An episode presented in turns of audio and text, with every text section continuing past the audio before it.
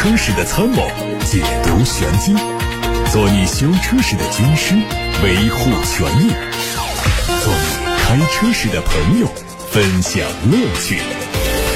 调频九二七，傍晚六点半，董涛说车，只和车友在一起。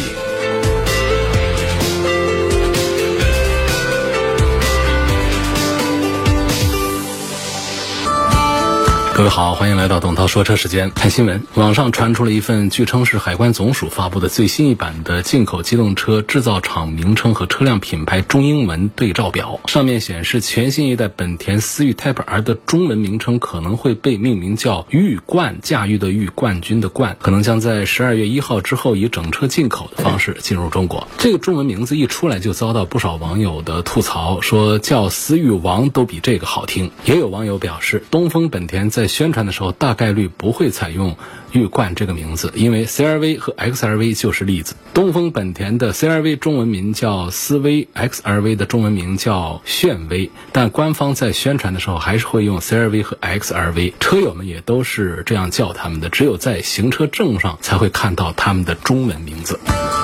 特斯拉计划从十月份开始取消北美、中东、欧洲以及中国台湾等地区交付的 Model 3和 Model Y 上的超声波雷达。这项举措随后还会拓展到全球范围，而到到明年，售价更贵的 Model S 和 Model X 也不会再配备超声波雷达传感器。加上此前被移除的毫米波雷达，这也就意味着以后特斯拉的自动驾驶将只会采用百分百的纯视觉方案。虽然特斯拉 CEO 马斯克声称，利用 AI 摄像头的软硬件能力就能够实现。更深空间、更远距离和更清晰物体的区分，超声波雷达已经没有存在的必要。但现阶段车辆的高级别驾驶辅助系统大都是依靠摄像头、毫米波雷达、超声波雷达、视觉和强感知两种方案来实现的。话说起来容易，但是面对全世界不同的路况，希望特斯拉真能够说到做到。海外媒体曝光了一组丰田全新一代凯美瑞的外观图，实车将在二零二四到二零二五年正式推出。从外媒发布的假想图看，下一代车型的整体风格非常接近于第十六代皇冠 Crossover 风格，有狭长的大灯，还有熏黑的大嘴格栅，然后黑色的油漆是一直延伸到保险杠的拐角，车尾用上了贯穿式的灯带，不过中间被丰田的 logo 隔断，排气管是隐蔽式的布局，后杠下方也是熏黑的涂装，呼应车头的设计。新一代车型将继续基于 GK 平台打造，所以它的底盘估计会沿用现在的前麦弗逊后一型的多连杆，车道偏离预警车。道保持辅助、主动刹车等安全系统也都会继续配备在最低配以外的车型上。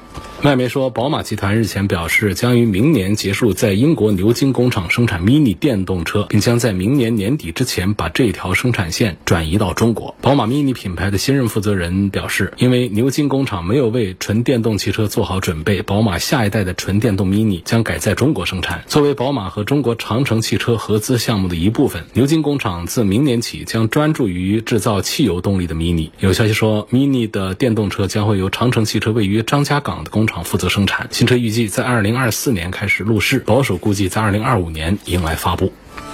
一汽红旗 H 六的车型申报图出现在最新一期的工信部申报目录上。外观最大的亮点是采用轿跑的车身结构，可以看作是 H 五的轿跑版。从申报图看，大尺寸的进气格栅内部并没有采用直瀑的设计，而是加进了点阵的元素。车尾主要对包围做了重新设计，中置双出的排气非常抢眼。动力将用 2.0T 发动机。从差异化定位的角度看呢，后期应该不会再推 1.5T 的版本。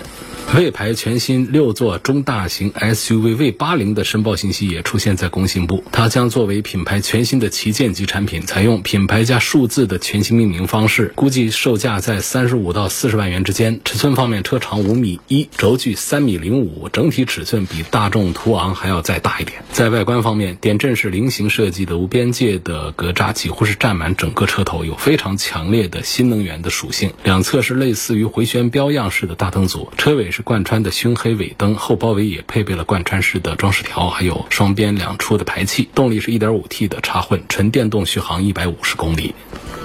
还有一组是新款的凯迪拉克 ST4 的最新路试照片，实车有望在明年初正式发布。外观方面呢，前脸的盾形格栅面积相比现款有所缩小，分体大灯也变得更加修长。另外还会带来新款的前后杠和后视镜。内饰能够看到换上了科技感更强的曲面双联屏。至于其他部位的变化，暂时不得而知。动力估计不会有变化。再来看蓝图第一款轿车的消息，这个车已经在西北高温高原地区顺利完成了动力总成、耐久、热管理和空调等方面的下标测试，有望在广州车展期间正式亮相。从申报车型的尾标看呢，它可能会命名叫追光。新车并没有延续概念车非常具有张力的溜背轿跑风格，而是采用了主流的三厢轿车设计，贯穿式的熏黑大灯，有发动机盖的金线，还有凸起的尾灯，都为新车增添了不少运动感和个性感。尺寸方面，车长五米零八，轴距三米整，这是一款名副其实的中大型电动轿车。在动力方面，标配的是双电机智能四驱，配的是三元锂电池组，它的最大输出功率分别是一百六十千瓦和两百一十五千瓦。还有法拉利的第一款 SUV 将于十月二十四号在国内首发亮相。对于这一款新车呢，官方并没有把它定位叫 SUV，而是称作为 FUV，也就是法拉利的多功能车。外观上借鉴了不少法拉利罗马和 SF 九零的设计风格，包括收窄的车身、前后大灯和后扩散器面板等等。侧面是对开门的设计，并且还加进了电动开关的功能。车内是二加二的四座布局，中控台选用对称的设计，配三辐式的多功能方向盘和液晶数字仪表。副驾驶的前面也有一块屏。动力用的是经典的六点五升的自然吸气 V 十二发动机，它的最大功率五百四十一千瓦，匹配的是八速的双离合变速箱。大众汽车集团日前宣布，旗下的软件公司将携手地平线在中国成立合资企业，并且持有合资企业百分之六十的股份，合作将助力大众汽车集团在中国加速推出。自动驾驶领域的本土定制化解决方案。官方消息说，大众方面砸下了大约二十四亿欧元，约合人民币一百六十七亿元。这项交易估计在明年上半年完成。按照上汽集团发布的财报，它和大众合资的上汽大众在二零二一年收获了约一百亿元的利润。也就是说，大众在和地平线组成的合资公司当中的投资，相当于上汽大众一年半的利润。而如果以上汽大众的股比来看呢，大概比大众从上汽大众当中获得的三年利润总额还要多。好，以上是今天的汽车资讯。我们先看来自八六八六六六六六胡先生最早提问，他希望从舒适性、操控性、安全性方面评价雷克萨斯的 ES 三百，选它哪个版本好？同价位还有没有其他车型推荐呢？同价位还有没有其他车型推荐？这个话不这么说，就是多少厂家的车都是三十万的车，就同价位三十万还能不能买到别的车？如果这世界上就一个雷克萨斯是标三十万的话，那成何体统？所以几乎大多数厂家，尤其是好一点的品牌的，它基本上一二三四线的豪华品牌家里都会有这个三十万做主力销售的产品。所以每个车呢，它会有一些大的区别，或者说细微的小一点的区别。像雷克萨斯呢，它的风格呢跟别家。呢，还是有一些明显的不一样。第一个就是它的销售风格，过去呢就一直是在这个车型上，好像是货源的情况特别的紧俏，然后导致提车要排队啊，然后加价呀等等这样的情况，也是很受我们车友埋汰的一个品牌和产品。这时间长了之后呢，积攒下来的口碑啊就不大好，不大好之后呢，从去年到今年呢，这个情况就出现了变化，就是整个雷克萨斯品牌的销量都在往下滑，而且下滑的幅度非常的大。这种情况下就讲的话呢，做汽车啊还是做什么？应该是讲究一点公正、公开、公平。雷克萨斯的 ES 单纯的讲这个车的话呢，你提了三个点，什么舒适性、操控性和安全性。我认为呢，讲这个舒适性是没有多大的问题。讲这个操控性的话呢，应该是在同价位的产品当中啊，是直接垫底，倒数不是倒数第一名，也得是倒数第二名。同价位的，如果说我们都讲二三线的豪华品牌的这个同价位的产品的话，它就是这样的一个水平。安全性方面呢，倒是没有。过多的人来关注这些车的安全性，因为到了厂家定位的这个级别和价位的这个级别，你看它的主被动安全配置都没啥问题。你要是说拿这个车去做碰撞测试的话，也没有多大问题。它不会说在这个方面呢给你留下很大的一个画饼。所以基本上这个车呢推荐指数并不高。如果你很喜欢这个品牌，喜欢这个车上开起来也没感觉，但是买下来感觉用起来还比较省心，故障并不多，那可以考虑。其他方面呢就是没什么可值得多聊的品牌和车型。下面夏先生说，家里有一辆油车了，现在想买辆电动车，预算八万块钱左右，主要就在市区跑，但是呢，回老家单程大概一百五十公里。问哪吒 V 这款车怎么样？如果买了电动车，这个油车能不能直接给卖掉？这个油车卖不卖掉呢？家里要能停车，有两个车，一人一个车开着那也行。没地方停车的话，工薪阶层的话呢，保留一个车，我觉得就可以了。油车没什么不能卖掉的啊。关于哪吒 V 这个车，你平时用，我觉得八万块钱这个其实是挺好，因为哪吒现在卖的也还不错，势头也还是挺行的。因为它就是主打的就是便宜一点的，像前面有几个卖的比较好一点的，他们都是三四十万、四五十万的车为主的。所以哪吒十几万、十万左右的，其实这个产品力做的还是比较强大。我们实测它的电池的续航水分呢，不属于是比较大的那种，就续航的折扣啊，并不是特别大，但是呢，仍然是有折扣。所以你这个预算八万左右，你考虑平常用，我是觉得没问题。哪吒 V，但是回老家单程一百五十公里，往返就得是三百公里，然后你在老家不可能不用车。所以加起来就得过三百公里。那我们看一下哪吒 V 的续航，官方标称的 NEDC 续航是三百公里、四百公里两个段位的。首先要讲就是 NEDC 本身是一个离我们的实际用车情形差异比较大的，就是水分更容易大的一种情况。这个测试标准从欧洲那边引起的这个 NEDC，所以这个折扣本身在这儿。另外呢，就是不管用哪一种 C R T C 也好等等，它都还是有折扣的。我们假定它是八折。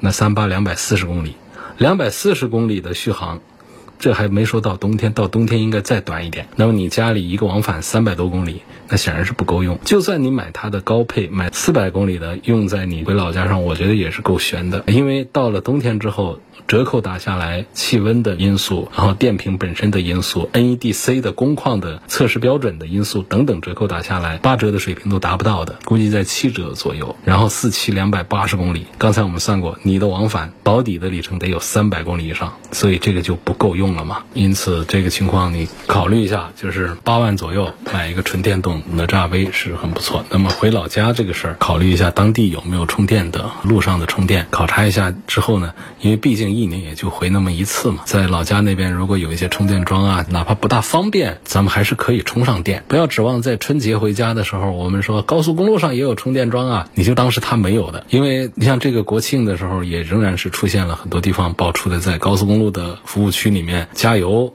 倒是好办，加电的话呢，一个电要充半天，所以大家都在那儿排队，很耽误行程的，等很久。所以到了春节的时候，这个回家的车就更多了。那么你指望在服务区充电的话，那这个行程的耽误就会比较大。所以要指望的就是你的目的地，老家在哪里？哪个大的城市、中型城市还是县城？其实现在的充电桩的普及呢，还是做的比较好的，就是速度是非常快的。那么打听一下县城有没有一些充电停车场啊？如果有的话呢，其实可以克服的这个充电的困难。毕竟就是一年回那么一次两次老家，平时在市里开带个步短途用一下的话，哪吒 V 就可以买了。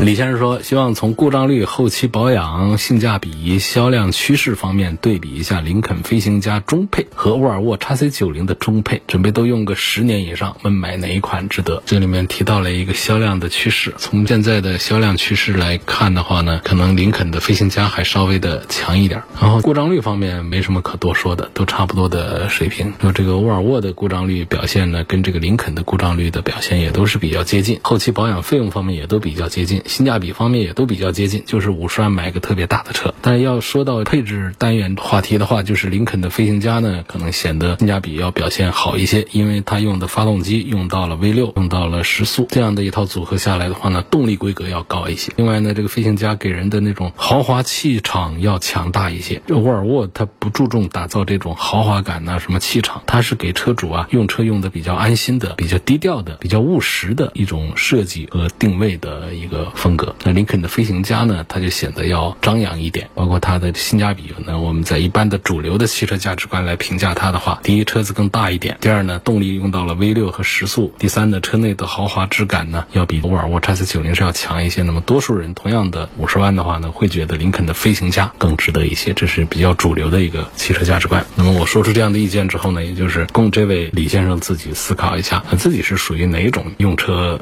习惯的人。刚才有个朋友问买哪吒 V 的，回老家单程一百五十公里买哪吒 V 行不行的？他补充说，我的小区充电桩可以自己装，走省道回老家也不远，农村充电也很方便。问这样的条件都满足的话，买了电车、油车还建议卖掉吗？那我觉得是可以把它卖掉的。家里如果说两个车是多余的，你实在没有必要让油车成为你的备份车。如果两台车多余，用不上它，那如果说是两台车是一个补充，两口子一人一个车用一下，我觉得其实这样的油车呢，看你的车况啊，跑了多少年呢，这些情况再来决定卖掉还是不卖掉。如果家里就一个人来用车的话，开一台车，另外一台车就完全闲置的话，我觉得这个作为我们工薪阶层来说，实在是没有必要来重复搞两个车位，搞两个车，占用一些资源。没有必要。不过呢，这也仅仅是针对我们用车啊，就是这个车是纯粹是作为一个刚需来的。那么还有一些呢，就另外一种说法，就是家里怎么匹配车辆。有的车友呢，经济条件比较好，就像我们衣服一样的，这买衣服啊，不同的时代的话呢，对于衣服的这个要求都不一样。早些年代的话呢，同样颜色的衣服啊，有一款衣服啊，每天穿着它换洗一下就可以。但是呢，到现在的话呢，大家就是上班有上班的衣服，出去旅游。有旅游的衣服，城市旅游和山地旅游、登山这衣服都不一样。周末有宴会这样的活动，和我们自己逛逛商场。这衣服也都不一样，对不对？所以大家需要准备很多套衣服，这跟过去的一件衣服穿四季那都不一样了嘛。所以这样情况下，我就讲，我们现在有一些家庭，他讲车辆的配置，比方有一个比较轻松一点上下班用的一个车，那还有一个呢，能够比较有面儿的高端一点的，出席一些重要的活动的时候带着这个车出去，还要有一个 MPV 这样子的，我们带着孩子啊，全家人要出行的时候要用到这个，还要有一个呢，能够让自己玩的开心的那种，比方想买一个跑车。或者买那种硬派的一个 SUV 玩一玩的，家里都匹配的一系列的产品，这是一种选车的用车的一种风格。这个我们就作为另外一种，这毕竟是我们比较少量的朋友们是这样子。那么我们绝大多数的工薪阶层来说，就家里如果是保留一个车的话，像这种情况，家里有一个油车在。添一个电车，那多一个车完全用不上。他们都属于是，比方说是三厢轿车或者是一个 SUV 啊，平时怎么用也都够了，不需要换来换去，在不同的场合换不同的车。这种情况下，我觉得你家那个油车就多余了，你就完全可以把它给卖掉了。现在看看来自董涛说车微信公众号后台的话题，这有一个问题问的还比较有代表性啊，就是新能源汽车应该是多久充一次电？是用完了充呢，还是方便的时候随时充？是不是我们很多车主听到这个问题之后，觉得还是对正确答案比较感兴趣的？我们现在这个电动汽车上用的电呢，不管是三元锂还是磷酸铁锂，其实都属于锂电，它也没有记忆效应，所以这种情况下，我觉得大家可以参照这个手机的充电方案来给汽车充电。动力电池充电的话呢，它有几一个这样的标准，比方说它的寿命的算法有一个充放电的循环次数，比方说是国标规定的电动车电池的循环寿命的判定依据三百五十次。大家千万不要以为我买了一个电动车，这个电动车就只有三百五十次的充放电，那这电池就得换新的。你要这么想。那这电动车就别买了，那开几年那不就废了？不是这样子的。我怎么来理解这个事儿呢？就是说，它这个国标呢是说电池循环三百五十次以上才是合格品。这三百五十次并不是彻底的充放电循环，那充电是全充，放电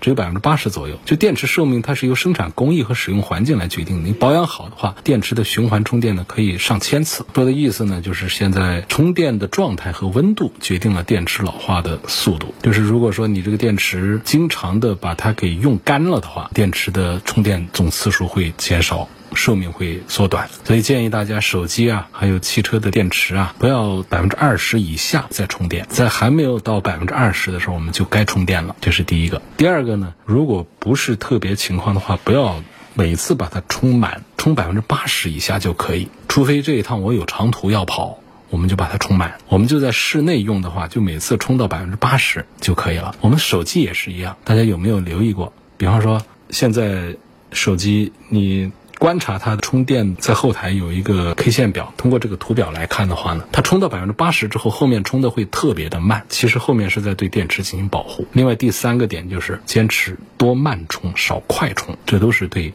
电池寿命有好处的做法。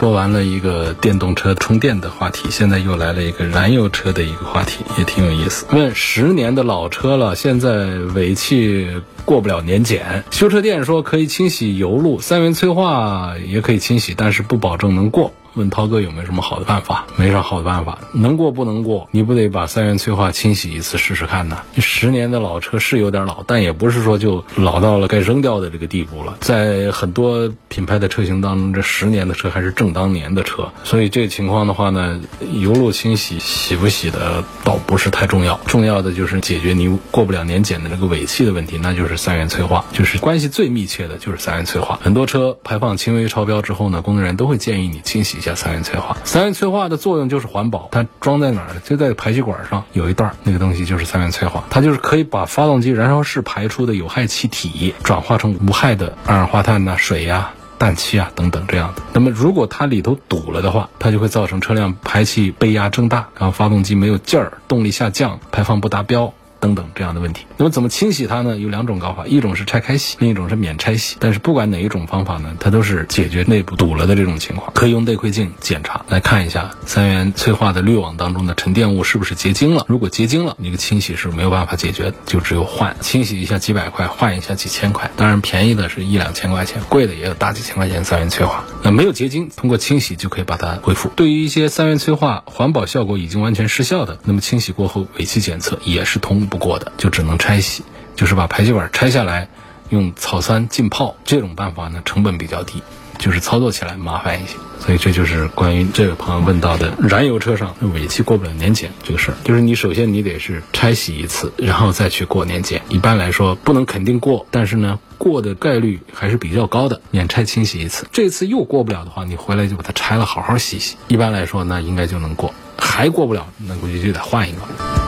前些时候啊，我在途虎养车店做保养，维修技师没有把机油盖盖好，跑了两千来公里之后呢，因为车内有异味，到四 S 店检查才发现机油盖子没盖好，发动机舱里头好多地方都有溅出来的机油。问发动机的机油盖没盖好会造成哪些不好的影响？我明显能感觉到上次换机油之后油耗增大了。机油盖没盖好会影响到油耗吗？不会。没盖好，溅了一点机油出来，我觉得都没有损失太多，连添加机油都没必要，你把它拧好就行了，把里头清洁做一下就可以了。那盖子的位置啊，处在很高的一个位置，那里头机油的循环以底下为主，有少量的在气门上方这个地方给溅出来一点，它不会导致大量的机油的流失。大量机油流失，长时间的这样的用车才会对发动机有磨损。有伤害，当然你这公里数就是跑了两千来公里，两千来公里机油损失量有多少？看一下，如果你闻到异味才发现，就是机油灯也没有报警，也没有说导致机油损耗到什么样的地步的话，我觉得这种情况下也都不用担心它，没有问题。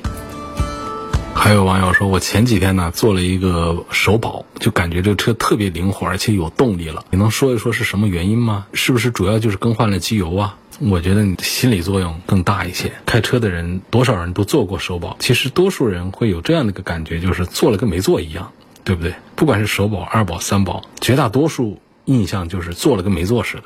反正我是这样的感觉啊，做了跟没做一样。就是从开车的感觉上讲，我从来没有像有的人说的那样。哎呦，我这次保养做了之后，我觉得车子格外的有劲儿了。我是没有这样的感觉的。那么，如果说有的人有这样的感觉，做了一次保养就觉得这个车特别好开了，我把它归结为这是心理作用更大一些。因为这个换一下机油，跟你原来的机油的润滑效果其实也没有说是明显的提升多少，就是跑了八千一万公里的这种机油润滑效果肯定是有提升，但是它的这种提升让你在开车的时候明显的就感觉出这种轻快出来，那得是你前面这个机油该损成什么样了。老化成什么样了？换上新机油才会有这样的变化。如果是在一个正常使用下放出来的机油，就算是黑的，其实它的各项性能啊，都还是在一个正常的一个范围之内。那么我们换上新的机油之后呢，也没有彻底的换干净。你要换上新机油后再把它放出，还是脏的。那么这样情况下，这个发动机在运行的时候，你说它整个性能方面一下就提升了多少呢？不会。那所以我觉得多数是一种心理作用。二零一七年的进口宝马 X 四，近期加油门的时候呢，能听到哼哼的声音，正常吗？那就不正常啊！你以前没有，现在有；以前没有，现在有的任何声音，它都是不正常的。这就是出现了变化嘛，就要去找原因呐。问主持人，家里是两辆轿车好，还是一辆轿车一辆 SUV 好？但按道理就是得不同啊。有个轿车，有个 SUV 啊。但这个话呢，不能就这么简单讲。你让我两个轿车，我有一个高档轿车，有一个低档轿车，那这个组合也挺好啊。高档轿车有它的场合，低档轿车有它的用途啊。或者说我有一个大的轿车，我有一个小一点的的轿车，这样的组合也挺好啊。也不一定说是一个轿车和一个 SUV。我们现在那些 SUV 跟个轿车有多大个区别呢？满大街绝大多数 SUV 不就是个轿车改出来的，跟个轿车开的感觉有多大个区别呢？它就能够有很好的通过性能？也没有啊，它就有格外不同的用途啊。它也不就轿车那点用途，你让它去过沟、爬山、过坎，啥都不行，跟个轿车的底盘都差不多，做了一个 SUV 的一个样子而已。所以我前面回答那位朋友的时候，我展开了一下，我说家里配车得有 SUV，那确实，其实这话题说的也没啥意思。比方说，我家里有个劳斯莱斯的一个轿车。然后这个时候呢，我需要一个 SUV 玩一玩，我来一个大 G，或者说一个库里南啊这样的，他们有不同的一些用途的。我又需要一个跑车，所以兰博基尼得上一台。关键我们在很多场合下，我们需要一台有面子的 MPV，所以阿尔法也得上一辆。是说这样的情况下，分一个轿车，一个 SUV。说我们就买平常这十几二十万的一个轿车和一个 SUV，它们之间的这个用法区别非常小，就没有多大的意义了？今天就说到这儿，感谢大家收听和参与。董涛说车每天晚上六点半到七点半直播，错过收听的欢迎通过董涛说车全媒体平台收听往期节目的重播音频。董涛说车广泛入驻在微信公众号、微博、蜻蜓、喜马拉雅、九头鸟车架号、易车号、微信小程序梧桐车话等平台上，还可以通过加董涛的微信号来进入董涛说车的粉丝群。董涛的微信号是拼音董涛九二七，加了微信之后可以取得二维码进粉丝群。